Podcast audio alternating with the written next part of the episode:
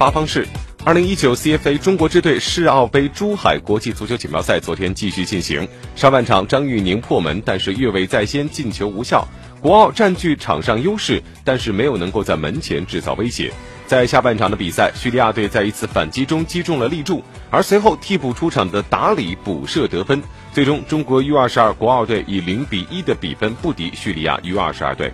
本次赛事呢，也是国奥队出征明年一月在泰国举办的二零二零年东京奥运会亚洲区预选赛之前最重要的一次热身赛。主教练郝伟期待通过本次比赛考察队员，磨合战术打法。那么据了解，中国足协为备战奥运赛的国奥队联系了多支颇具实力的 U 二十二球队作为热身对手，而本次四国赛的三个对手分别是马里、叙利亚和塔吉克斯坦的 U 二十二男足。这样三个对手是分别针对明年一月奥运赛的小组对手韩国、伊朗和乌兹别克斯坦队。